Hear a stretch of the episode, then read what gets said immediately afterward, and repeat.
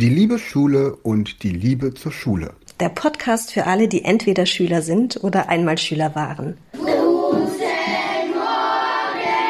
schön, dass Sie da sind. Wir freuen uns auf Ihren Unterricht. Ja, guten Morgen, Herr Oldenburg. Schön, dass Sie da sind. Ich freue mich auf Ihren Unterricht. Vielen Dank. Ich freue mich auch auf meinen Unterricht. Stellen Sie sich doch bitte unseren Zuhörern mal vor, wer sind Sie und was tun Sie? Sehr gerne.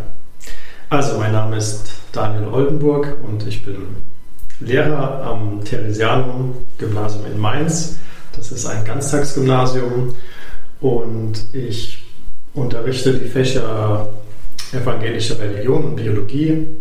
Und ich bin hier seit 2019 an der Schule, direkt nach dem Referendariat. Und seitdem bin ich da und auch in der Schul an der Schulentwicklung beteiligt. Und das ist so generell hier unser Tagesgeschäft, unser Zusatztagesgeschäft, dass wir die Schule verändern wollen, so dass es für alle besser ist. Und Sie wollen es nicht nur, sondern Sie tun es Wir tatsächlich, tun es tatsächlich, auch. genau. Ja, schön. Ähm, wenn ich jetzt die Chance habe, hier einen Biologielehrer sitzen zu haben, das Mitochondrium. Ich wusste es. Wir haben darüber gesprochen im Vorfeld. Wie erklären Sie, was das Mitochondrium ist? Komm, sagen Sie den Das Satz. Bitte sagen Sie den Satz. Das ist natürlich die, die, äh, das Kraftwerk der Zelle. Äh, Ja, also das ist tatsächlich das, was wir ähm, immer noch in den Lehrbüchern stehen haben. Und äh, wie ich ja vorhin schon gesagt habe, bemerkenswert ist einfach, wir haben eine, vor allen Dingen in Naturwissenschaften, aber ich würde äh, gefühlt sagen, in jedem Bereich unser, unser Wissen oder äh, ja, die Menge, das wächst stündlich, täglich, ähm, was wir Neues erfahren, was wir Neues wissen oder neue Zugänge zu Dingen, dass wir Dinge anders sehen. Und da haben die Lehrbücher, die Schulbücher so ein bisschen den Nachteil, dass sie immer entweder halten sie an alten Konzepten fest, die über wirklich Jahre, obwohl man das auch zurückmeldet, äh, inhaltliche Fehler hat oder einfach man müsste es neu bewerten, neu einbringen oder ähm, ja, es ist ein bisschen schwierig. Jetzt Biologie das eine Fach, evangelische Religion das andere. Ja. Da ändert sich nicht so viel, oder? Oder gibt es auch in der evangelischen Religion, ich sag mal, neue Ergebnisse, neue Forschungsergebnisse, neue Sichtweisen? Mm, Ja, die Theologie ist so ein bisschen, ja, nee, da ändert sich nicht so viel, beziehungsweise ist die, in Deutschland würde ich generell sagen, ist halt die Naturwissenschaft im Moment sehr präsent. Was, ich, was ich sehe oder auch perspektivisch, wir haben ja auch in den Naturwissenschaften grundsätzlich die Frage, wie verändert sich unser Verständnis von Naturwissenschaft? Und da spielt meiner Meinung nach die Quantenphysik oder die neuen Erkenntnisse aus der Quantenphysik schon eine große Rolle. Und da kommen wir vielleicht schon so langsam dahin, dass äh, Naturwissenschaft, wie wir es bisher verstanden haben, Ursache und Wirkung und äh, unser generelles Verständnis, wie die Welt funktioniert, auch physikalisch.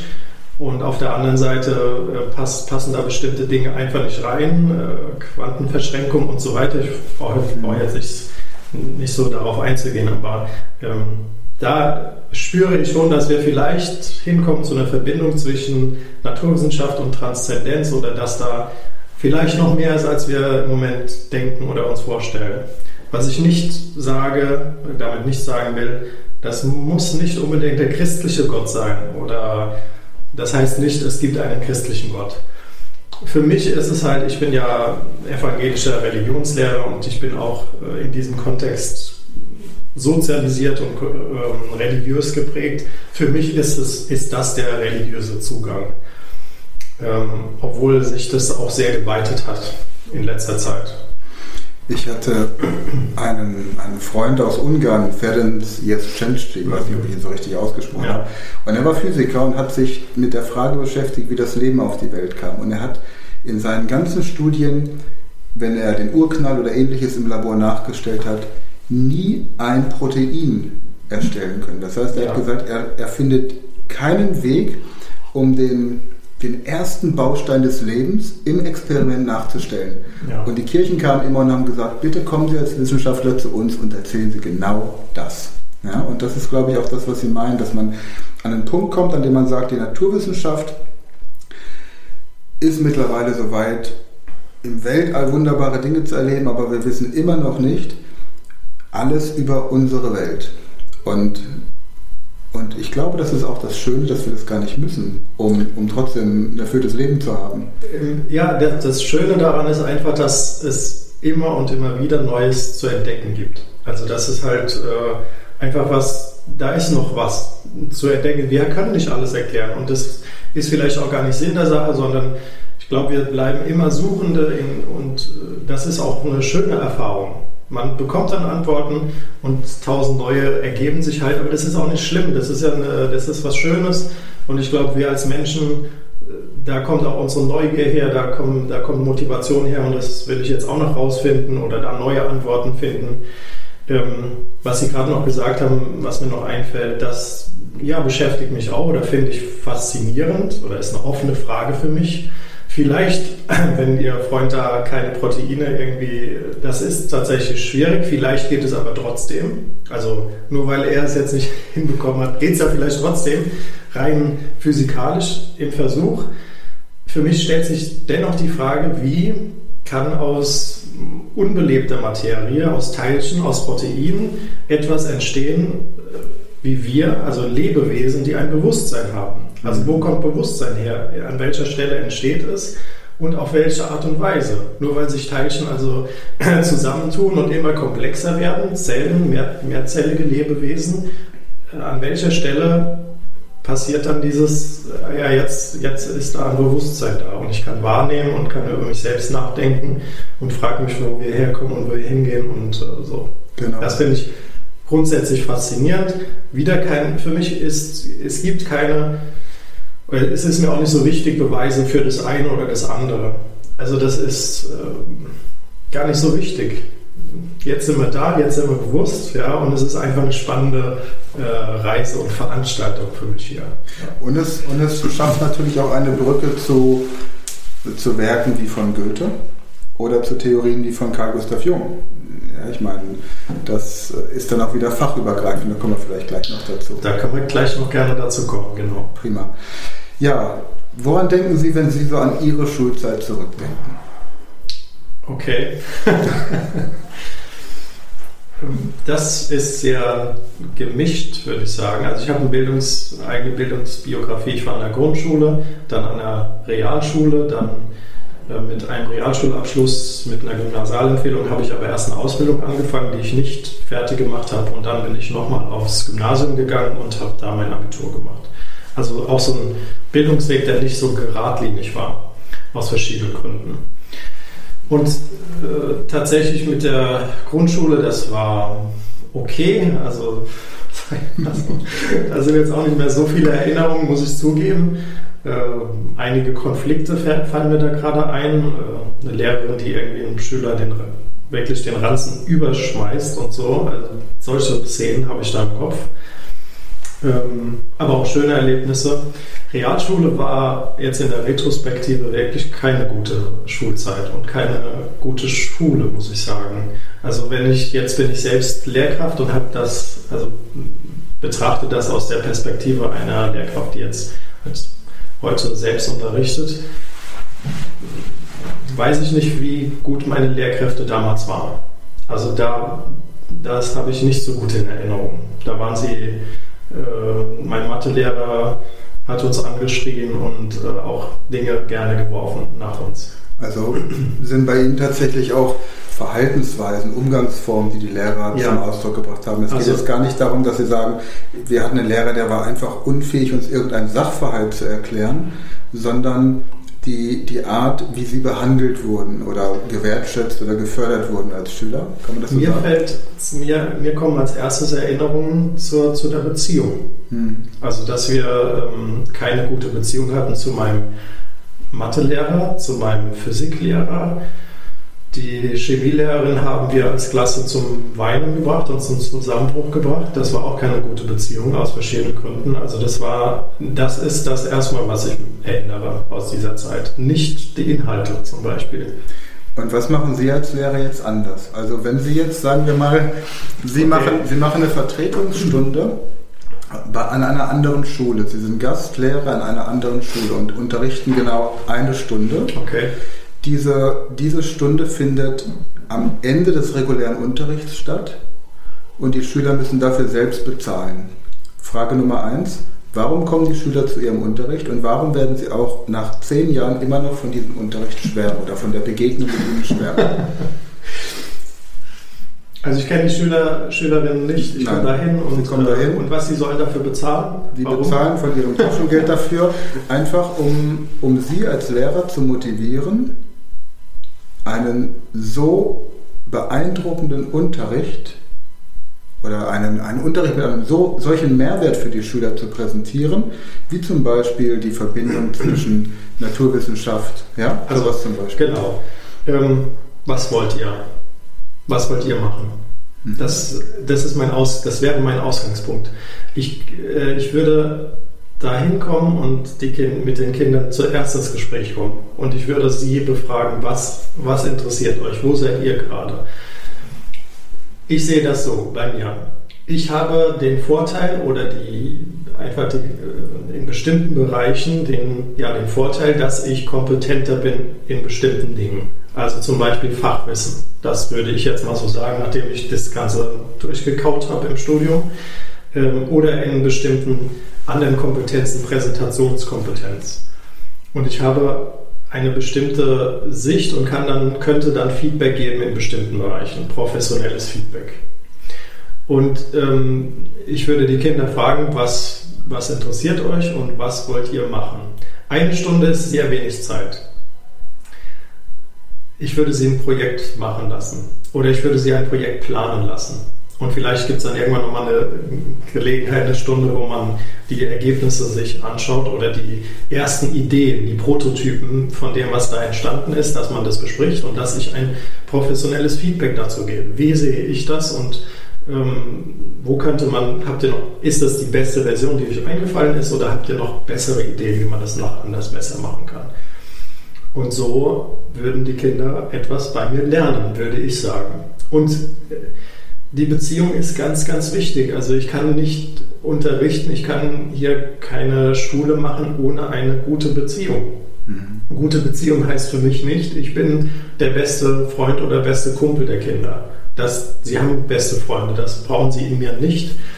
Ähm, ich, wie gesagt, ich glaube, ich bin da auch sehr professionell in meiner Rolle dann und ähm, da ist eine bestimmte Beziehung, die ist auch sehr vertraut manchmal. Also wir haben hier auch bei uns an der Schule ein Tutorensystem. Ich kann ja vielleicht ein bisschen davon erzählen. Jedes Kind bei uns hat einen, einen Tutor, eine Tutorin und äh, wir führen Einzelgespräche. Und die haben den Fokus, was funktioniert beim Lernen, ähm, wo kommst du klar, wo kommst du nicht klar, inhaltlich, fachlich, wie auch immer. Aber was meine Erfahrung auch ist, oft kommen dann andere Dinge auch zur Sprache. Ganz andere Dinge. Manchmal, also auch die besonders leistungsstarken Schüler und Schüler bei uns, da braucht man nicht so lange über die, äh, wie läuft es im, im Unterricht äh, sprechen, sondern die erzählen dann, was sie als Hobbys machen oder, oder erzählen auch von ihren Herausforderungen im psychischen Bereich oder wie auch immer. Also die Das geht Beziehung, dann, da, geht, geht dann auch in eine private und persönliche Ebene. Unbe- Also definitiv, wie gesagt, das sind Einzelgespräche auch in so einem geschützten Raum. Ja. Ähm, Und da habe ich schon festgestellt, das ist unglaublich wertvoll und äh, aus verschiedenen Perspektiven. Und ich bin überzeugt, dass das sehr hilfreich ist für die Kinder, aber auch für mich, dass ich die Kinder anders nochmal kennenlerne. Mhm. Okay. Ja. Gibt es einen Lehrer aus Ihrer Schulzeit, bei dem Sie sagen, der hatte eine gute Beziehung zu Ihnen? Also kann ja sein, dass der Rest der Klasse nicht mit ihm klarkam, aber Lehrer oder Lehrerin, an den Sie sich erinnern, der jetzt keine Schulranzen über den Kopf gestülpt hat oder die Schüler ansonsten auch respektvoll behandelt hat? Ja, die gab es natürlich auch und die sind mir auch in guter Erinnerung. Also ich finde es auch gerade ein bisschen traurig, dass mir sofort diese negativen Dinge, ja, also das kommt zuerst. Äh, die anderen, äh, meine auch am Gymnasium, meine, und dann hatte ich ein Bio-LK natürlich und diese Lehrerin war sehr gut und hat es auch sehr gut gemacht und wir hatten auch eine gute Beziehung. Was genau hat sie gut gemacht? Also ist sie mit ihnen in den Wald gegangen und hat Pilze gesammelt? Nein, das oder? hat sie tatsächlich nicht gemacht. Sie war auch so ein bisschen, ja, sie ist mit ihrem Dreier BMW auf die Schule gekommen. Ich weiß nicht, wie oft sie selbst in der Natur war. Hm. Ähm, äh, sie war ähm, offen für uns zum Beispiel. Also sie hat wirklich, da, sie hat uns wahrgenommen und angenommen und ernst genommen zum Beispiel. Das erinnere ich. Oder ähm, dass sie, ähm, ja, das ist, schon, das ist schon ganz wichtig. Ja, okay. Und dann kam irgendwann bei Ihnen der Gedanke, jetzt werde ich auch Lehrer. Ja, Wie, wie kam Wie das? kam das? Also eigentlich war der Plan, äh, vielleicht mal Pfarrer zu werden. Also die Theologie war aus verschiedenen Gründen, aus meiner Biografie äh, religiös geprägt, ähm, hat sich das so ergeben. Dann, das gab mir auch die Motivation oder das war der äh, Anlass, nochmal auf ein Gymnasium zu gehen und dann Abitur zu machen und da auch schon in der Schule Latein zu nehmen und Latinum zu machen und so weiter, in Vorbereitung sozusagen darauf. Dann hatte ich eben im Gymnasium doch mehr Kontakt mit, also ich hatte einen Bio-Leistungskurs und mit den Naturwissenschaften. Und da habe ich gemerkt, also das gibt mir auch sehr viel. Das finde ich super spannend. Also wie funktioniert das? Wie kann es sein, dass das so und so funktioniert, die Zelle zum Beispiel, die Mitochondrien und so. Das fand ich einfach super spannend. Das wollte ich nicht missen. Und dann die, ähm, die Idee oder warum Lehrer? Also eine Motivation war schon, ich will es besser machen als die Leute, die ich erlebt habe. Das habe ich wirklich gedacht. Ja. Also ich will nicht, ähm, ich will nicht, dass Kinder das erleben müssen, was ich erlebt habe. Dass man ausgeliefert ist, dass man das Gefühl hat, sich, also man hat Schuld oder muss sich schämen oder so. Also da waren wirklich Situationen an dieser Schule, das war, das würde ich schon als traumatisch bezeichnen Hm. für mich und, und für andere. Und da habe ich gedacht, also die Kinder sind den Lehrkräften zum Teil wirklich ausgeliefert. Und die Lehrkräfte, also mein Englischlehrer auch in der Realschule hat genau kein Wort Englisch geredet. Nie. Mhm. Sondern über Fußball oder was weiß ich was. Also er hat sich auch nicht interessiert und hat uns einfach nur, oder bestimmte auch Personen gemobbt, wie man heute sagen würde. Ja. Und es ist, war heftig. Und da habe ich gedacht, also die Kinder sind äh, dem dann ausgeliefert und da gibt es kein Entkommen. Und das, da war mein Anliegen wirklich, also das geht besser. Und deshalb, das war schon auch meine Motivation.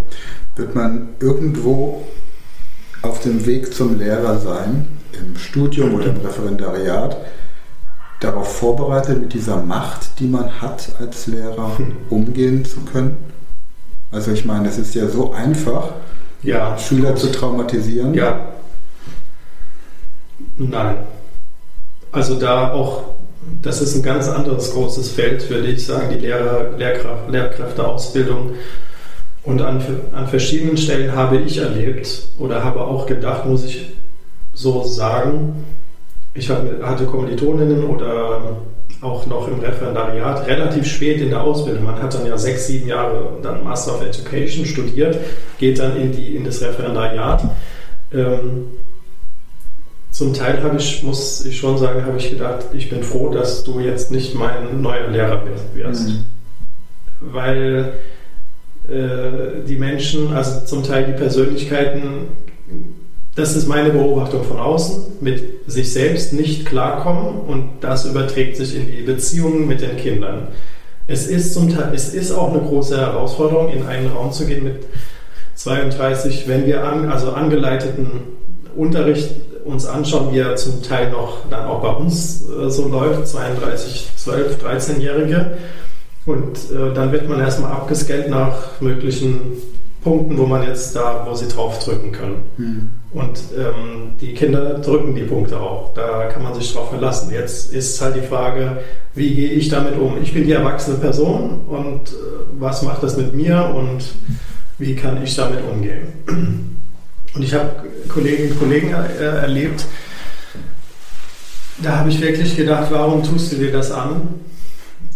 Also wenn ich, ich würde diesen Beruf nicht machen, wenn ich täglich Angst hätte, mhm. in den, den, Raum zum Beispiel zu betreten. Oder wenn ich im Raum bin, hätte ich Angst, in die hinteren Reihen zu gehen. Das geht nicht, dann mache ich lieber was anderes. Aber ich habe halt erlebt, dass solche Personen, die, die offensichtlich im Dauerstress sind, ähm, diesen Beruf wählen, diesen Beruf machen und auch diesen Weg gehen und an keiner Stelle der Ausbildung tatsächlich gesagt wird, äh, sie müssen etwas anderes machen, sondern es wird immer irgendwie, weiß ich, besprochen, aber kein, es gibt keine, kein, keine, kein gutes Feedback, würde ich sagen. So habe ich das erlebt. Okay. Und vielleicht, wenn überhaupt, relativ spät in der Ausbildung im Referendariat, dann ähm, ja, das wird nichts sozusagen. Aber nach zehn Jahren Ausbildung sozusagen, kriegt man dann eine Rückmeldung, ja, Sie, Sie können hier nicht Lehrkraft werden, weil das funktioniert überhaupt nicht bei Ihnen. Das ist, äh, das ist, also das ist irgendwie ein Fehler im System.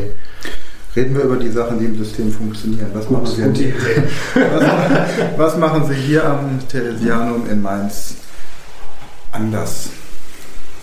Außer dass hier eine Fastnachtshochburg ist, in der man sich verkleiden kann und da mal so sein darf. Richtig, das ist auch ganz fester Bestandteil. Ähm, dass es einmal im Jahr so ist, obwohl die Fastnacht ja auch schon sehr strukturiert ist, typisch deutsch, sehr strukturiert. An den Tagen darf man so sein und den Rest des Jahres muss man wieder ernst sein. Genau. Ja. Ähm, wir versuchen, wir tun das, wir stellen das Kind in den Mittelpunkt. Das ist, äh, das müssen wir uns, das dürfen wir uns immer wieder bewusst machen. Noch zur Ergänzung vielleicht, wir sind hier ein äh, christliches Gymnasium. Also das ähm, Theresianum ist eines der Schulen. Jetzt hat sich die Trägerschaft etwas verändert, aber ähm, wir sind noch zum Teil in der Trägerschaft des Bistums Mainz und unser Fokus ist, dass wir das Kind als Individuum und als Geschöpf Gottes in den Mittelpunkt stellen. Ähm, und damit zusammenhängt, daraus leiten sich für uns bestimmte Kriterien ab. Also wenn wir davon ausgehen, dass das so ist, dann kommt damit einher eine Eigenverantwortung und eine, Eigen und eine Selbstständigkeit, die, wir, die das Kind genuin hat oder jede Person tatsächlich. Und ähm, da gucken wir immer wieder, von, diesem, von diesen Kriterien ausgehend, das, was wir machen, passt es zu den Kriterien, passt es zu unserer Vision von des Menschen, wie wir sie hier verstehen. Das heißt, wenn Sie jetzt einen Schüler oder eine Schülerin haben, die in Mathe schwächer ist als andere. Ich meine, man hat, wenn man, wir hatten die Zahl 30 ist, sagen wir mal, wir haben 21 Schüler, dann ist es so, dass der normale Unterricht sieben Schüler überfordert, sieben Schüler unterfordert Richtig. und für sieben Schüler ist es genau das, was sie jetzt gerade brauchen. Jetzt ist die Frage, wie machen Sie das im Unterricht? Dass 21 Schüler oder wenigstens, ich sag mal, 14 Schüler, das wäre ja schon mal doppelt so viel als normal, ja. das Gefühl haben, das ist genau das, was ich gerade brauche. Genau. Am Beispiel Biologie zum Beispiel, ja. Unterricht die Zelle. Richtig. Ähm, wir lösen den angeleiteten Unterricht, wie die meisten das von uns so kennengelernt haben, auf. Ist, also unsere Vorstellung von Schule oder wie Schule funktioniert, da sitzen diese Anzahl von Kindern, es sind meistens sehr viele, in einem Raum. Alle schauen nach vorne. Vorne steht eine Lehrkraft und sagt, jetzt machen wir das, jetzt machen wir das, jetzt machen wir das. Dreht sich um, verliert den Kontakt zu den Schülern und macht was an die Richtig. Mhm. So. Äh, vor allen Dingen, da ist auch eine Tafel, da passiert das Wichtige. Alles andere, was ihr dazu sagt, ähm, mag nett sein, aber ich sage euch am Ende sowieso, wie es wirklich ist. Ähm, dieses ganze Konzept, diese ganze, auch die Rollenverteilung, die, die ganze Konstellation, das lösen wir auf. Es, ich habe ja schon gesagt, es gibt noch angeleiteten Unterricht, aber wir versuchen mehr und mehr, äh, das aufzulösen. Warum? Das, was Sie gerade gesagt haben, ist ja ganz wichtig. Wir machen selbst die Erfahrung, das ist, wird den Kindern nicht gerecht. Nicht, das wird nicht den Individuen gerecht, so wie sie gerade sind. Und die Verantwortung ist auch nicht bei den Kindern da, wo sie hingehört, da, wo sie sein sollte. Ähm, und wir machen das dann, indem wir zum Beispiel andere Formate einführen. Also ich gebe Ihnen dann gerade mal vielleicht ein paar Beispiele. Gerne. Wir haben eine Studierzeit etabliert. Das heißt, aus vormals angeleiteten Fachunterrichtsstunden werden freie Studierzeitstunden in denen die Kinder, und das hat auch ein bisschen damit zu tun mit unserem Gebäude, wir haben, sind hier doch relativ gut ausgestattet mit unterschiedlichen Räumen und das ist auch so was, was wir mehr und mehr etablieren wollen. An bestimmten Räumen, in bestimmten Räumen wird auf eine bestimmte Art und Weise gearbeitet. Also es gibt einen Silenziumbereich, in dem einzelne, einzelne Stillarbeit passiert. Es gibt einen Kolloquiumbereich, das sind halt bei uns hier alles lateinische Begriffe, mhm. ähm, in dem in Teams oder in Gruppen gearbeitet werden darf. Ähm, und die Kinder, was passiert? Also äh, die Kinder bekommen von uns dann sogenannte Lernwege. Das sind, und am Ende soll dann ein Produkt entstehen. Die Lernwege, so ist es gedacht, sind vorgegebene oder sind mögliche Lern, sind mögliche Schritte hin zu diesem Produkt. Jetzt haben wir schon eine Loslösung von normalerweise ähm, im Unterricht Aufbau der Zelle. Das soll dabei rauskommen. Ihr sollt es dann alles können. Und dann macht ihr die Aufgaben 2, 3 und 5 im Buch dazu und fertig. Wir legen jetzt schon auch weniger ähm, Fokus auf die Aufgaben selbst. Es ist weniger wichtig, haben, hast du diese Schritte gemacht? Denn wenn ein Kind ja schon den Aufbau, warum auch immer, ja, also Kinder interessieren manche, manche Kinder sind sowieso, wenn sie schon herkommen, in bestimmten Bereichen Expertinnen. Warum muss ich jetzt diese blöden Schritte machen, diese blöden Aufgaben? Ich kann das schon. Dann ist es ein Hinder, also dann verlangsamen wir irgendwie das Lernen und das Potenzial ist sozusagen verschenkt und die Kinder langweilen sich und dann haben wir dann hier, ähm, sagen wir dazu ADHS. Ähm, Abenteuerdefizitsyndrom. Genau. Das heißt, die Kinder äh, bekommen, haben diese, das ist im Stundenplan ausgewiesen, haben bestimmte Zeiten, in denen sie frei arbeiten. Dann entscheiden sie selbst, was mache ich, also inhaltlich, was mache ich, in welchem, ähm, in welcher Reihenfolge und welche Schritte gehe ich da. Und wenn ich das schon kann, dann mache ich einfach das Produkt und die Schritte dahin, das ist weniger wichtig. Und der gemeinsame Nenner am Ende mhm. wäre zu sagen, die Kenntnis der Zelle ist das Ergebnis Richtig. dieser Arbeit. Beziehungsweise das ist ja noch sehr, also das ist ein Fachinhalt. Ja, ja also dann würden wir sagen, so jetzt gucken wir, kann, könnt ihr alle den Aufbau der Zelle äh, erklären da haben wir, versuchen wir auch immer mehr hinzukommen zu Kompetenzen. Also was ist die eigentliche Kompetenz? Ähm, da könnte man jetzt halt bei der, dem Aufbau der Zelle fragen, ja, was sind da die Kompetenzen, die da eigentlich gelernt werden sollen oder gekonnt werden sollen, die man dann auch sehen kann. Ähm, deshalb versuchen wir auch, und wir haben es vorhin schon kurz angesprochen, mit ChatGPT oder künstlicher Intelligenz oder die Kinder haben sowieso die Angewohnheit, sie dürfen bei uns und sollen auch die Geräte benutzen. Und das Erste, was sie immer machen, ist googeln. Mhm. Sie benutzen Google ständig und für alles, egal um was es geht.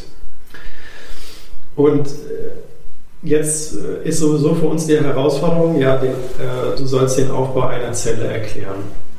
Das ist keine große Herausforderung. Das ist ganz leicht zu machen, indem ich das Internet benutze. Ich gucke mir ein YouTube-Video an, dann habe ich es verstanden und habe die Illusion des Wissens. Das kommt ja noch dazu. Jetzt erkläre ich es jemandem anderen und gucke, ob es funktioniert und das ja. im besten Fall noch in zwei verschiedenen Sprachen. Das wäre schon wieder, genau, also Sie sagen schon, dass wir, das würden dann schon, da würden schon Kompetenzen reinkommen, meiner Meinung nach, nämlich die Präsentationskompetenz. Mhm. Und in dem Moment, muss ich auch zeigen, dass ich es wirklich verstanden habe. Und dann könnten wir wieder Feedback geben. Das heißt, da sind wir auch dran an dem Thema Prüfungsformate. Wir versuchen auch die Klassenarbeiten abzuschaffen, beziehungsweise haben das schon zum Teil gemacht, weil die auch aus, einem, aus einer Zeit kommen. Warum Klassenarbeiten? Weil das halt für die Lehrkräfte sehr angenehm ist, alle zur gleichen Zeit, die gleichen Aufgaben und das kann man dann schön Ist praktisch korrigieren. Ist auch ein Machtmittel. Es ist auch ein Machtmittel, das sehen wir auch ständig. Äh, Es löst Angst aus. Der ganze Fokus ist nur, also Learning for the Test. Und wir haben dann danach noch den Effekt, dass danach noch weniger gewusst und gekonnt wird als davor. Also das ist wirklich unglaublich. Wir halten zum Teil immer noch daran fest, weil die Vorstellung ist, ja, das muss halt, das haben wir schon immer so gemacht, das muss so sein.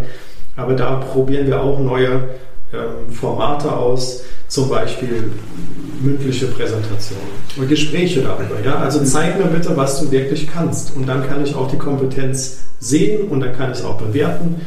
Und wir wollen auch dahin ähm, kommen, mehr den Prozess zu bewerten, zum Beispiel. Einfach auch, weil wichtig ist, nicht wichtig ist, was man am Abiturtag alles abrufen kann, sondern was man zehn Jahre nach der Schulzeit noch weiß und welche Kompetenz man in Bezug auf den Erwerb und die Vermittlung Ja. von Wissen erworben hat. Es ist wirklich, ich glaube, immer mehr ist, steht im Mittelpunkt oder muss meiner Meinung nach auch im Mittelpunkt stehen die Kompetenzen.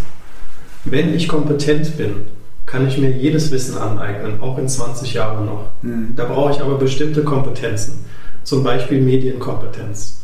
Denn ähm, ich muss mit dem Internet und mit, der, mit dem Googlen oder mit dieser äh, damit umgehen können. Ich muss die Quellen bewerten können. Ich muss äh, verschiedene Dinge können, damit ich dann, dann kann ich mir jeden Inhalt aneignen.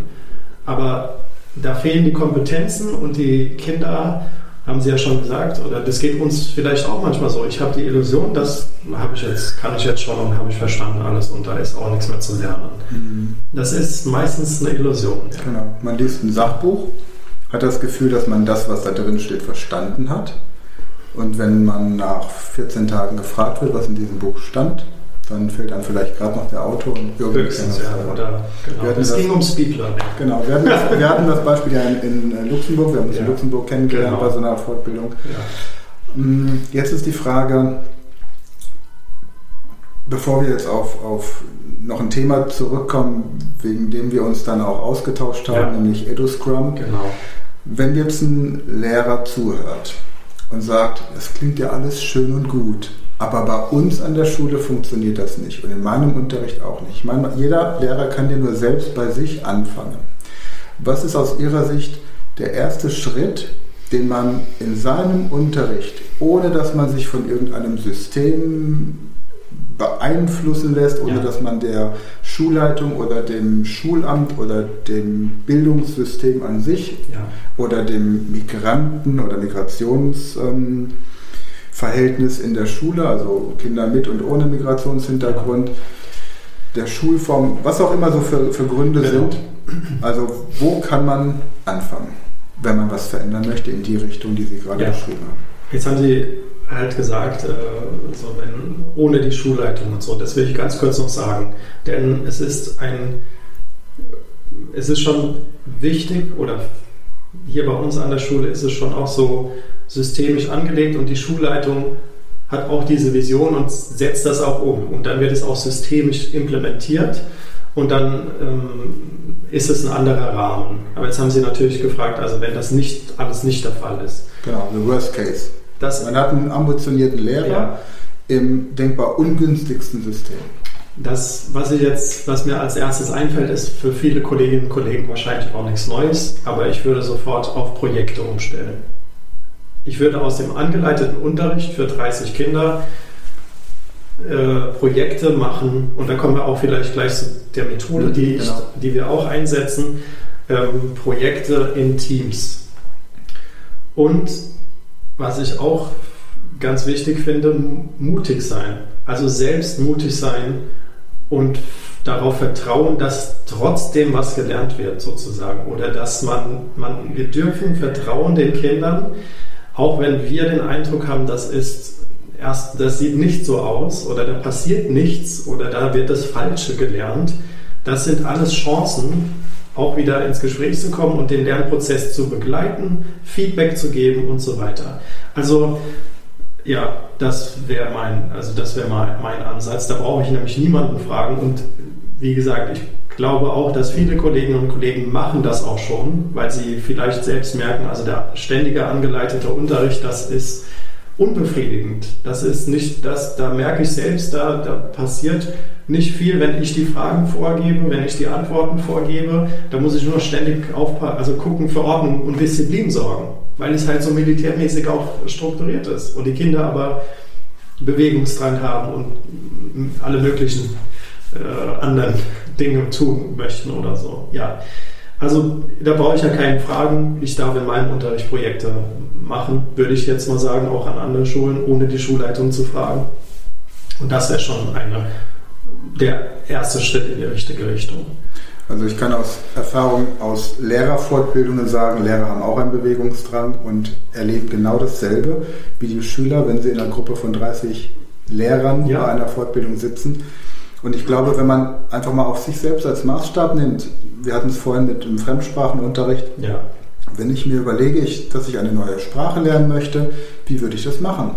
Würde ich zu meinem Kollegen gehen, der zum Beispiel Spanisch unterrichtet und sagen, bitte gib mir das Spanischbuch, das ihr habt, sag mir, wie du deinen Unterricht aufbaust und genau so möchte ich das lernen. Ich möchte erst mit der Grammatik anfangen, ich möchte erst lernen, wie man diese ganzen Verben durchkonjugiert, das macht mir riesen Spaß und damit fahre ich dann in Urlaub in 14 Tagen oder so. Ja. Und wenn ich dieses Konzept nicht nehmen würde, oder ich würde mir noch eine Duolingo-App runterladen oder würde äh, was auch immer machen, dann ist die Frage, warum mache ich das dann nicht im Unterricht, oder?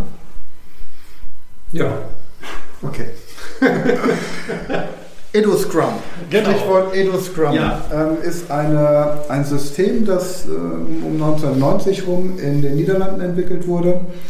Erzählen Sie mal, was es damit auf sich hat. Das ist das, Gerne. was Sie in, Ludwig, genau. in Luxemburg bei, den, ja. äh, bei der Lehrerfortbildung vorgestellt genau. haben, wo wir uns getroffen haben. Und ich habe EduScrum selbst vor noch nicht ganz so langer Zeit, also ich meine anderthalb Jahre, glaube ich, kenn, selbst kennengelernt, das allererste Mal und ich war dort auf der Fortbildung und wir haben selbst EduScrum kennengelernt, indem wir EduScrum machen mussten. Das fand ich schon mal super. Ja? Also da äh, lernt man direkt was. Und äh, ich habe sofort gefühlt bei mir, dass das irgendwie, dass da was Gutes dran ist. Ganz allgemein, EduScrum ist eine Methode, um Projektarbeit im Team zu strukturieren.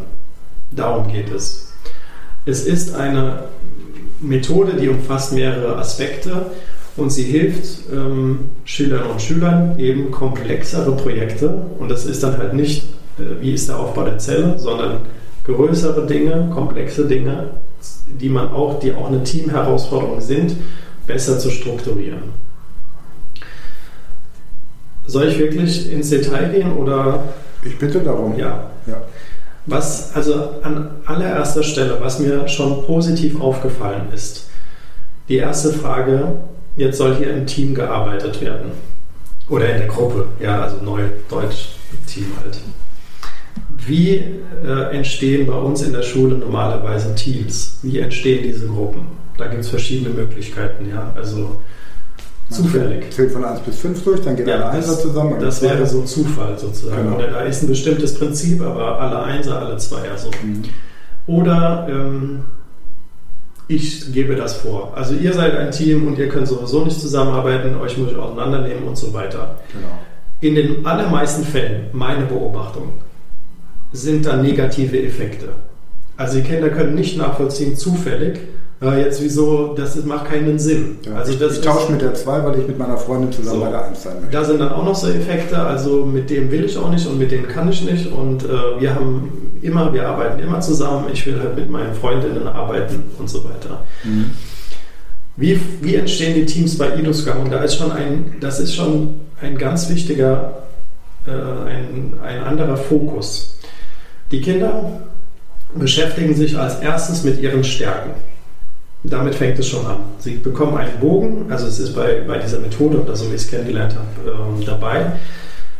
Sie sollen fünf Stärken ankreuzen, ihre fünf größten Stärken. Da ist so eine Liste von nicht, 30 Stärken drauf. Dann wird das Ganze gefaltet, dieses Blatt. Auf der einen Seite stehen die Stärken, auf der anderen Seite der Name.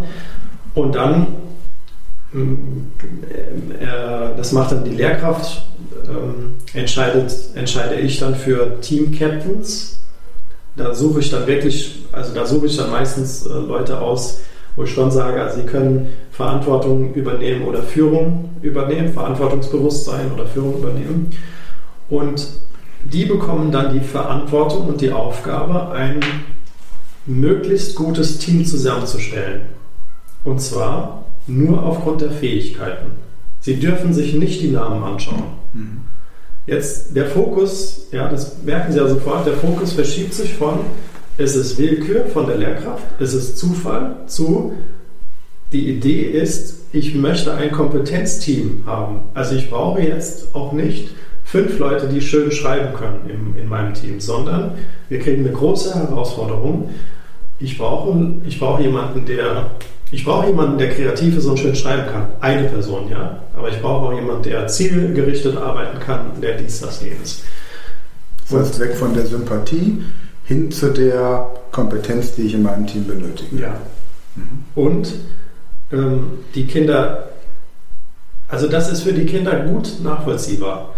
Das heißt nicht, dass es keine Konflikte gibt, denn äh, dann entstehen Teams aufgrund der Fähigkeiten und dann werden natürlich die Namen offenbart sozusagen und dann, ja, okay, nee, der, das ist aber doch blöd. Mhm. Das ist in Ordnung, ja. Also das für mich sind das immer alles Anlässe, wieder ins Gespräch zu kommen und halt mit den Kindern darüber zu sprechen, warum könnte das trotzdem gut sein? Warum kann, könnte das trotzdem gelingen? Oder ich kann dann immer wieder den Fokus legen auf, erinnert euch doch bitte, warum seid ihr, warum seid ihr ein Team? Diese Person, das wusstest du vielleicht vorher gar nicht, hat die und die Fähigkeiten angegeben. Ähm, probiert es jetzt bitte aus. Und ich bestehe schon auch darauf, ähm, das ist auch eine Kompetenz. Ich muss nicht mit allen befreundet sein, mit denen ich arbeiten kann oder muss manchmal. Ja? Also ich, eine Teamfähigkeit, wir müssen nicht Best Friends sein und man darf die Erfahrung machen, wir können trotzdem zusammenarbeiten. Für diese Zeit können wir zusammenarbeiten und die Kompetenzen äh, bringen wir alle ein und dann können wir auch wieder in der Pause gehe ich zu meinen besten Freundinnen, das ist okay. Mhm. Aber der Fokus ist ein ganz anderer. Das, und die Beobachtung, meine Beobachtung ist, dass äh, die, da sind viele positive Effekte. Und für alle Kolleginnen und Kollegen, die ähm, das, ein, das empfehle ich immer einfach mal auszuprobieren. Da muss ich ja äh, in welchem Kontext auch immer, da brauche ich dann keine Projektarbeit anzuschließen. Das kann ich ja separat machen, wann immer ich Teams brauche, das mit Hilfe dieser Methode zu, mit dieser Auswahlmethode zu machen. Die Kinder ihre eigenen Fähigkeiten zu reflektieren zu lassen, das ist ja auch schon super spannend. Also manche Kinder sagen, ich, hab, ich, kann, ich kann gar nichts. Und Ihrer Erfahrung nach ist das dann aber auch eine ehrliche Einschätzung, dass jetzt nicht irgendjemand kommt und sagt, also ich bin, bin super im, im kreativen Bereich und wenn man dann den Namen sieht, denken alle, naja, also das ist schon ein bisschen übertrieben. Das beobachte ich selten oder habe ich bisher ehrlich gesagt noch gar nicht beobachtet. Und ich finde ja noch, oder das wissen wir eigentlich auch, das Phänomen ist ja, ähm, die Person hat sich das zugeschrieben und jetzt kann man das ein bisschen einfordern und die Kompetenz entwickelt sich. Also das sind ja dann auch noch positive Effekte. Das heißt, die Gruppe überprüft quasi die Validität der Aussage. Ja, verstehe. Das du heißt, hast doch gesagt, du bist kreativ, jetzt zeig mal, was du kannst. Ich ja. rechtfertige mich quasi oder ich, ich ähm, beweise mich vor der Gruppe dann. Ja, also das sind eher so Effekte, die ich dann wahrnehmen kann. Ja, verstehe. Und auch die Person ähm, das ist doch super, wenn sie das von sich glaubt. Also ich, das ist ein, wir haben in der Schule bisher viel zu oft den Fokus gelegt auf was kannst du nicht, mhm. was wirst du auch nie können, weil du einfach zu doof bist oder so und Fehler. Ja, das ist unser klassische Rotstiftfinder. Das ist ja unser ganzer Fokus eigentlich. Ja, das ist schlecht, das ist falsch, das kannst du nicht. Mhm. Die, und dann, dann haben wir so Effekte. Ja, ich weiß gar nicht, was ich kann und ich weiß, ich habe keine Stärken. Jedes Kind hat Stärken. Und meistens alle, die da draufstehen und äh, sie sollen halt jetzt die fünf ähm, größten mal aussuchen. aber ich habe das, das, Phänomen beobachte ich ja auch bei Erwachsenen, dass es wirklich, äh, dass Erwachsene diesen Zettel nicht richtig ausfüllen können, weil sie sagen, ich weiß gar nicht, was ich kann und was ich. Das wäre die andere Frage, ob Sie merken, dass aufgrund des Einsatzes von Edu Scrum auch im Kollegium zum Beispiel ein anderer Umgang im Team möglich geworden ist oder in Ihrem Privatleben, dass Sie dann einfach sagen, ähm, nehmen wir mal ein ganz anderes Beispiel, Sie wollen umziehen und überlegen sich, wen brauche ich. Ich brauche nicht nur Leute, die Brötchen schmieren können beim Umzug. Da habe ich jetzt tatsächlich noch nicht angewendet. Bestimmt hat es positive Effekte, die mir jetzt nicht so offensichtlich auffallen. Im Kollegium ja.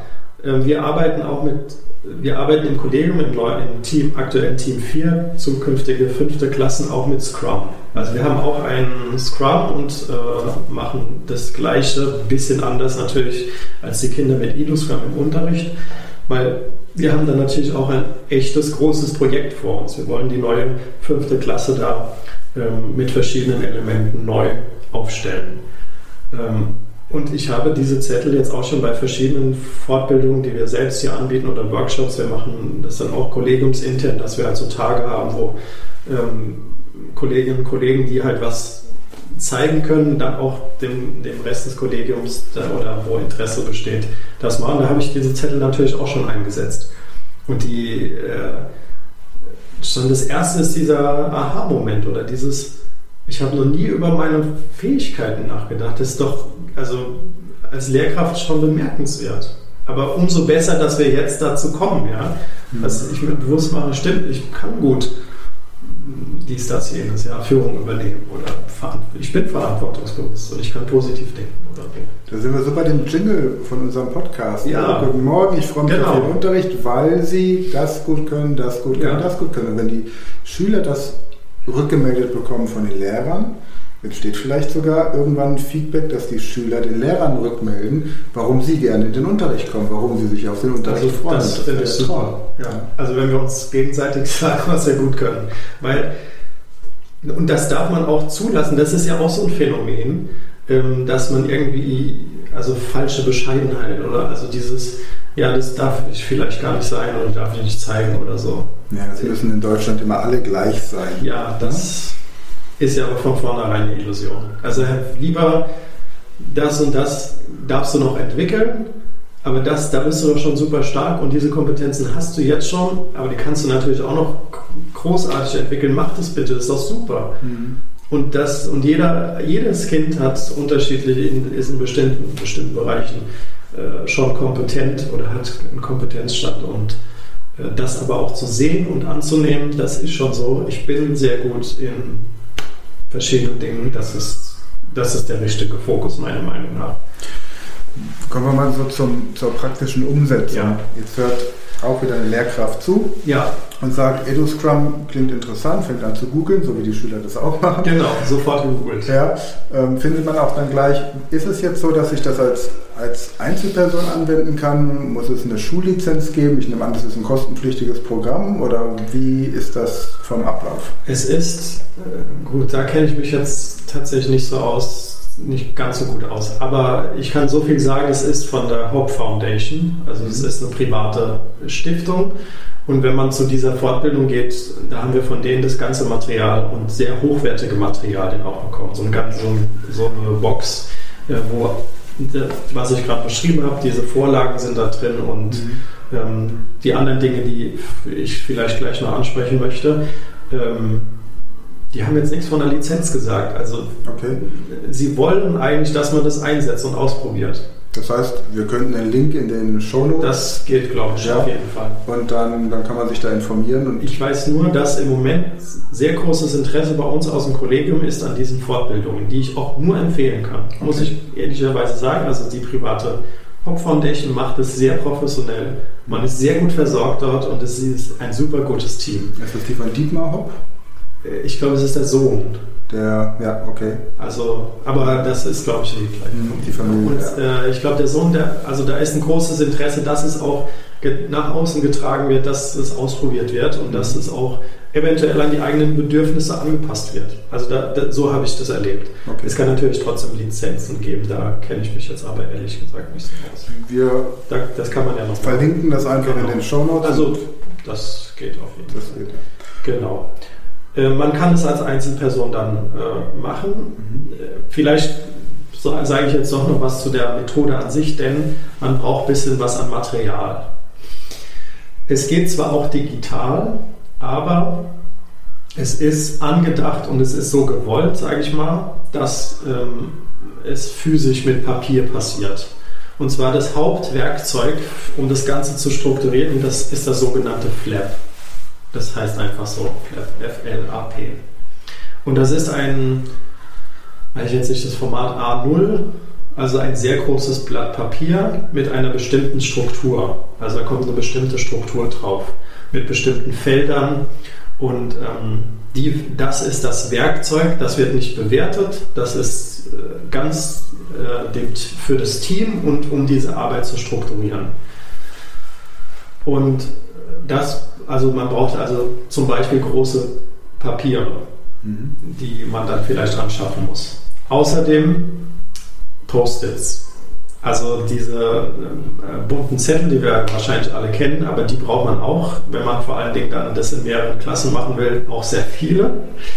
Ähm, aber das ist auch ganz wichtig. Und vielleicht komme ich da gerade mal dazu. Generell, äh, wie funktioniert das Ganze? Äh, jetzt, was mache ich als erstes als Lehrkraft? Ich überlege mir, okay, ich möchte ein Projekt durchführen und möchte das vielleicht mit EduScrum machen. Ich gucke mal in den äh, Lehrplan, zum Beispiel in Bio oder in Religion, wie auch immer, in meinem, in meinem Fach. Und da gucke ich jetzt, was könnte sich als größeres Projekt auch anbieten. Also die Zelle geht auch, also da kann man ja was draus machen, aber man kann ja mal sagen, der Mensch oder so. Also es ist relativ groß. Da könnte, könnte man das schon mal ein bisschen größer aufmachen. Jetzt ist es so bei EduScrum, dass man in Arbeitspaketen denkt.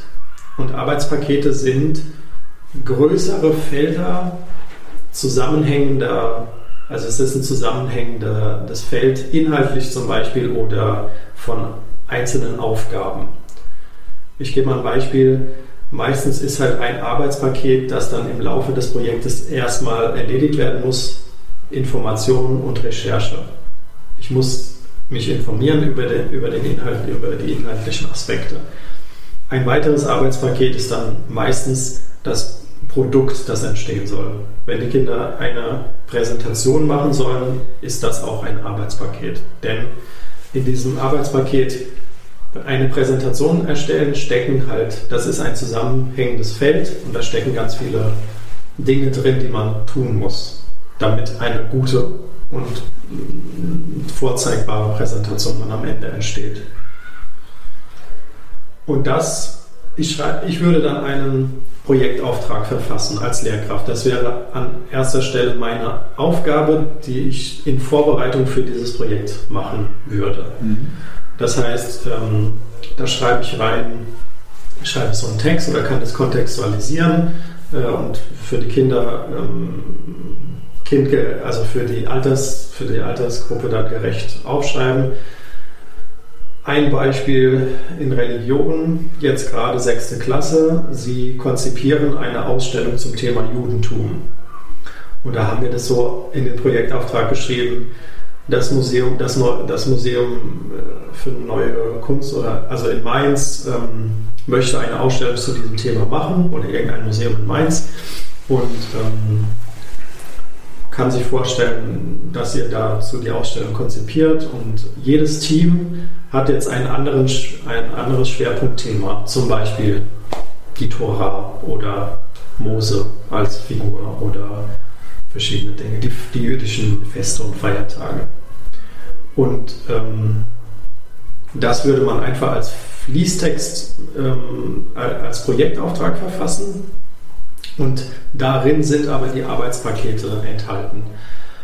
Und zu den Arbeitspaketen würde man dann oder könnte man, je nachdem wie geschlossen oder offen, das ist halt die Frage, da würde ich wieder ermutigen, offen zu sein oder das Ganze zu öffnen und nicht zu sehr einzuengen. Aber man kann natürlich klare Kriterien vorgeben. Also wenn ihr euch informiert, dann benutzt bitte nur die Website oder nur euer Buch oder nur dies und das. Die Kinder googeln trotzdem, aber man könnte dann gucken, also ich habe ja gesagt, ihr solltet das und das benutzen. Das sehe ich nicht, dass ihr das Material benutzt habt, das ich euch da bereitgestellt habe und so. Oder halt, ihr sollt, ihr müsst eine PowerPoint-Präsentation machen. Es gibt ja auch noch andere, Ja, ja, wird ja auch noch andere Möglichkeiten geben. Genau. Aber es hat einen sehr praktischen Bezug, denn, also ich meine, die Tatsache, dass dieses Museum diese Ausstellung plant, ist jetzt hypothetisch oder ist das tatsächlich auch eine Kooperation, da ist jetzt entsteht? im Moment keine Kooperation. Aber es ist eine, ein mögliches Szenario, das so Das stattfindet. ist realistisch, würde ich mal sagen. Also es ist, ich würde mal sagen, wenn wir, wir könnten das auch etablieren oder das würde bestimmt auch gehen, eine, Kooper eine tatsächliche Kooperation zu machen. Das wäre natürlich noch sinnvoller, Mhm. denn die Kinder, also das hat natürlich einen, einen anderen Stellenwert. Ja, das ist dann keine Beschäftigungstherapie mehr, sondern wir machen hier was Echtes und andere Menschen schauen sich das dann an und funktioniert es so, wie wir das gerade planen. Ach, ein Arbeitspaket fällt mir gerade noch ein, ist ein Audioguide zu erstellen, dann Ja, zum Beispiel bei dieser Ausstellung. ja, genau. Und ja, wenn ihr euch vorstellt, da kommen dann Leute in die Ausstellung, find, wie findet ihr euren eigenen Audioguide? Funktioniert das und so? Also, genau. Und wenn Sie dann noch Schüler mit unterschiedlichen Sprachkenntnissen haben, haben Sie den Audioguide auch gleich in verschiedenen Sprachen und können dann sogar einen speziellen Audioguide für Kinder machen. Zum Beispiel. Also es gibt dann ganz viele Möglichkeiten. Und jetzt kommt natürlich so die Frage der zuhörenden Lehrkräfte wieder. Mhm. Wie benotet man sowas? Oder wie wird, wie wird diese Leistung am Ende lehrplankonform Ja, abgerufen? ja. Ähm, die Bewertung ist, also bei uns ist es so, ich, wir sind dann immer dabei. Also sie haben dieses Projekt mit Scrum, die Kinder. Und das sind, äh, wir haben das bei uns jetzt im Moment epochalisiert mit Erdkunde und Religion. Äh, Das Wichtige daran ist nur, dass die Kinder vier Stunden Religion in der Woche haben. Vier ähm, Schulstunden, also jeweils, sind auch, ist nochmal gesplittet, jeweils 90 Minuten. Und in dieser Zeit arbeiten sie mit Iduscom an diesen Projekten. Und wir sind immer dabei. Also in Religion ist es auch so, dass wir im Moment zu zweit sind. Ich als evangelische Religionslehrkraft und ähm, noch eine katholische Religionslehrkraft. Was ist jetzt überhaupt wichtig? Ähm, das Wichtige, vielleicht sogar das Wichtigste, ist der Prozess. Wie arbeiten die Kinder und was entsteht und auf welche Art und Weise?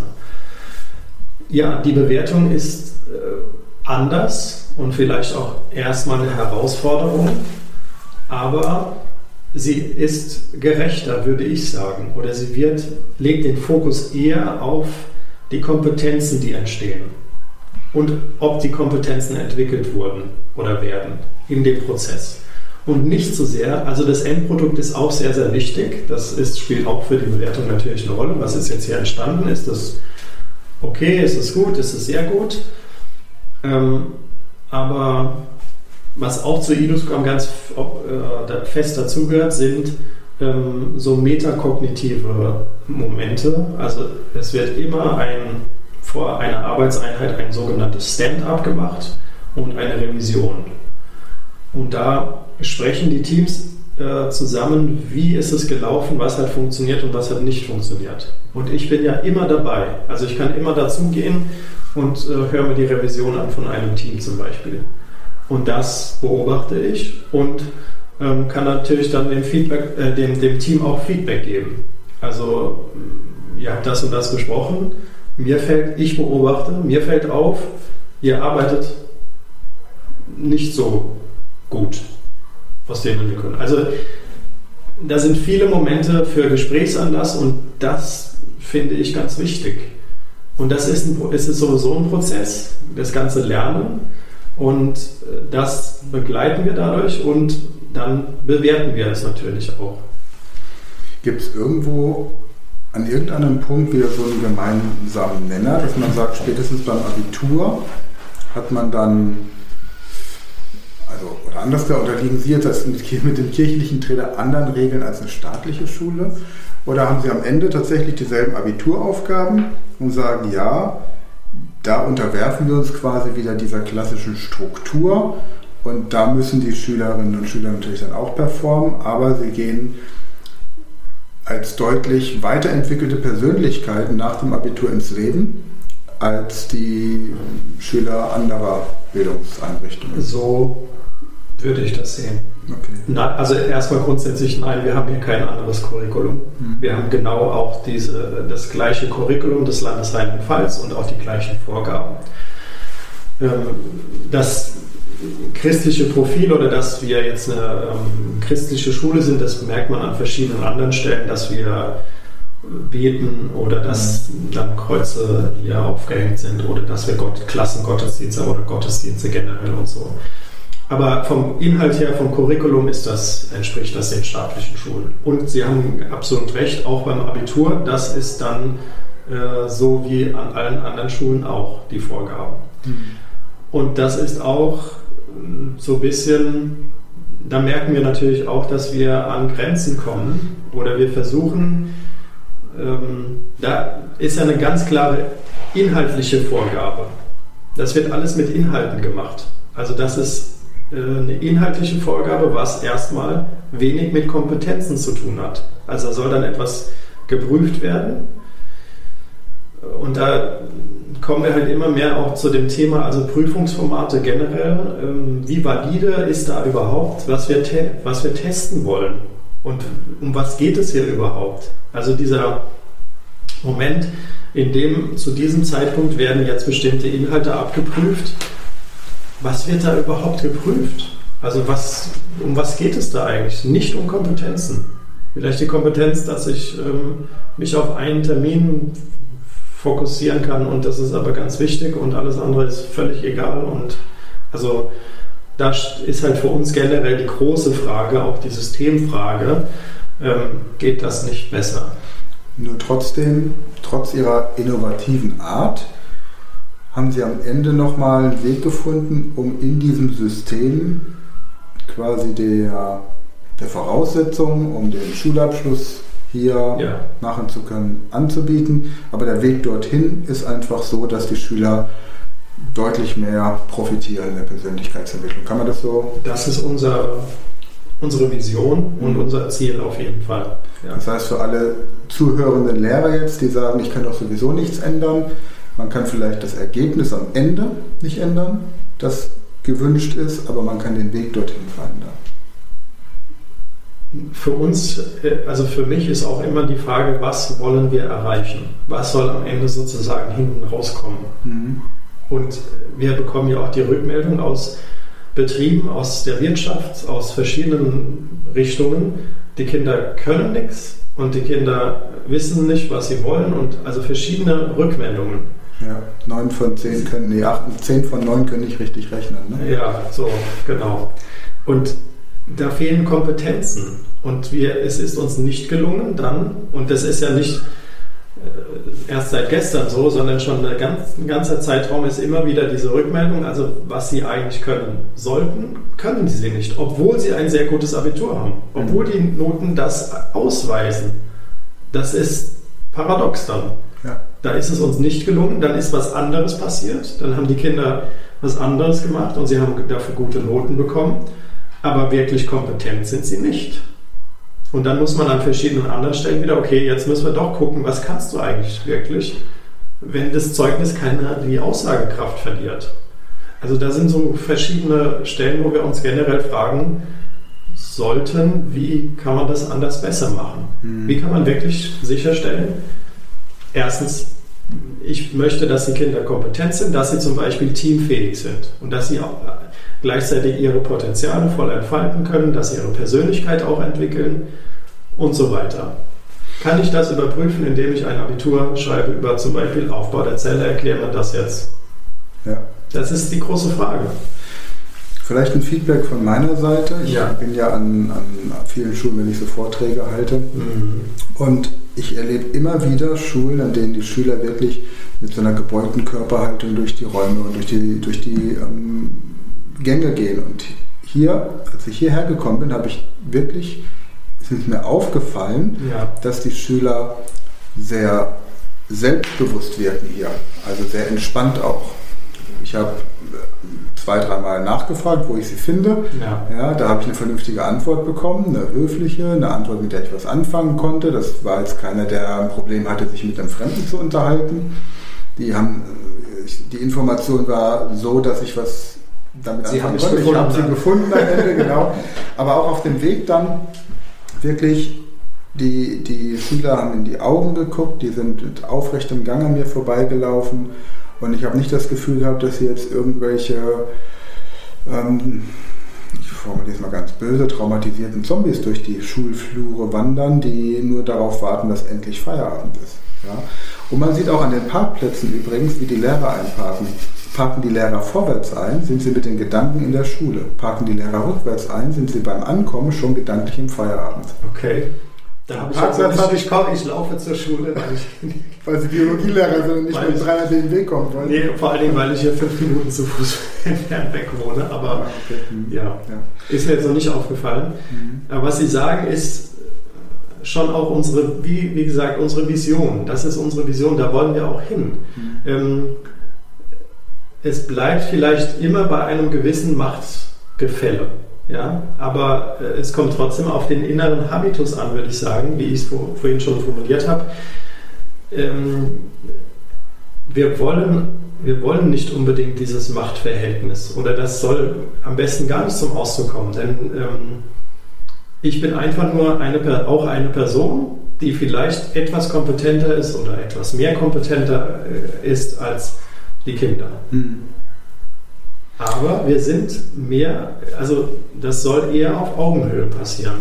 Sie sind ein Team und jeder bringt seine Stärken mit. Und einige der Stärken, die Sie als Lehrer mitbringen, sind in dem gemeinsamen Zusammensein förderlich und dafür haben die Schüler Stärken, die sie nicht haben. Wahrscheinlich in der digitalen Kompetenz manchmal schon. Ja, Vielleicht. Vielleicht. genau. Ja, schön. Wenn jetzt jemand sagt, er würde gerne mal mit Ihnen Kontakt aufnehmen, welche Möglichkeit gibt es da zu sagen, das klingt traumhaft. Ja, suchen Sie im Moment gerade Lehrkräfte? Wenn ja, gibt es eine Möglichkeit, mit Ihrer Schule mal Kontakt aufzunehmen, um Schulleiterbesuche zu haben und die Schule mal kennenzulernen? Bieten Sie sowas an? Kann man sie für Fortbildungen buchen? Okay, ja, das müsste ich nochmal mit dem Chef klären. Also wir haben tatsächlich einige Anfragen, auch zum Thema Idum Scrum. Ja. Ähm, äh, das habe ich auch schon gemacht, aber dann ist doch wieder ein bisschen die Lizenzfrage irgendwann. Ja. Mhm. Ähm, wir machen das hier natürlich auch so ein bisschen anders als äh, jetzt von IDOSCOM offiziell. Wir adaptieren das und so. Ähm, grundsätzlich möchte ich sagen, und ich glaube, ich spreche da schon für die Schulleitung auch, dass wir hier immer offen sind. Wir haben hier auch oft Besuchergruppen, die sich einfach interessieren für unser Raumkonzept, für unser ganzes Konzept, wie wir das hier versuchen umzusetzen. Und wir sind da auch offen. Also wenn da Interesse besteht, einfach vorbeikommen oder vielleicht vor, doch vorher anmelden, aber das ist meistens unkompliziert möglich, würde ich jetzt einfach mal so sagen, ohne das mit dem Chef besprochen zu haben. Lehrkräfte suchen wir auch immer mal wieder. ähm, hier ist einfach die Chance, sich einzubringen in diesen Entwicklungsprozess. Das ist auch mit manchmal ein bisschen mehr Arbeit verbunden, aber was ich halt merke ist, es ist sehr belohnend. Also ich spüre bei mir selbst, ähm, irgendwann kommt es auch zu einer Entlastung. Das, ist auch, das muss auch Ziel sein für uns Lehrkräfte. Also dass wir entlastet werden und dass unsere Tätigkeit sinnvoller wird. Also äh, stundenlang äh, am Schreibtisch alleine zu sitzen und zu korrigieren und dann gebe ich das zurück und es verpufft und hat überhaupt keine Lerneffekte, das ist, da müssen wir auch weiterdenken irgendwie oder anders denken, sondern mehr, mehr Zeit mit den Kindern direkt in der Beziehung, Feedback, Lerncoaching, da, da ist unsere Rolle, sehe ich so. Mhm. Und das ist das Wichtige. Und da verändern wir äh, dieses System so, dass es äh, besser gelingt und für alle Beteiligten besser wird. Auch für die Lehrkräfte. Und das muss so sein, weil wir auch leiden, weil es nicht richtig funktioniert, weil wir die Kinder nicht erreichen, weil wir sehen, dass Potenziale sich nicht entfalten. Und Ja. das, jeder, der gerne Lehrkraft ist, das ist, erlebt man als deprimierend und traurig und das ist dann schade, wenn das nicht funktioniert oder die Kinder auch leiden. Und dann mit weiß nicht, zehn Jahren depressiv sind. Also das ist traurig. Mich erreicht man auch hier einfach über die, äh, vielleicht über meine Schul-E-Mail-Adresse oldenburg.theresianum-mainz.de. Es ist ein Bindestrich, es gibt kein Minus bei Ihnen. Bindestrich. Richtig, Entschuldigung. Er hat sich so eingeprägt in meinem Gehirn, muss ich jetzt umlernen. Wir verlinken einfach die Website. Genau. Und gibt es einen Imagefilm, bei dem man so ein bisschen visuell schon Also was sehen kann? Haben Sie sowas? Auf unserem Social Media Kanal, also Instagram, findet man da glaube ich schon was. Okay. Ähm, oder auch auf der Website, da bin ich jetzt aber auch nicht ganz sicher. Okay. Aber Bilder von zum Beispiel unserem Gebäude und ähm, eine Vorstellung kriegt man da auf jeden Fall. Über die Website. dann? Ja, über die Okay. Website. Herr Oldenburg, ich danke für die Unterrichtsstunde. Hat mir sehr viel Spaß bereitet. Ich werde Mir in auch. zehn Jahren noch an dieses Interview zurückdenken. Nicht nur, weil ich mir den Podcast ständig anhöre, sondern weil es wirklich spannend war. Als ähm, Interviewpartner haben Sie das letzte Wort. Möchten Sie noch etwas sagen? Nein, ich möchte mich auch bedanken. Ich fand es auch sehr kurzweilig. Ich hätte gerne noch mehr gesagt, aber ja, bei Interesse gerne bei mir melden. Und ja, vielen Dank. Danke auch. Das war eine neue Folge der Podcast-Reihe über die liebe Schule. Wenn du uns live an deiner Schule erleben möchtest, dann schreib uns unter info at speedlearning.school.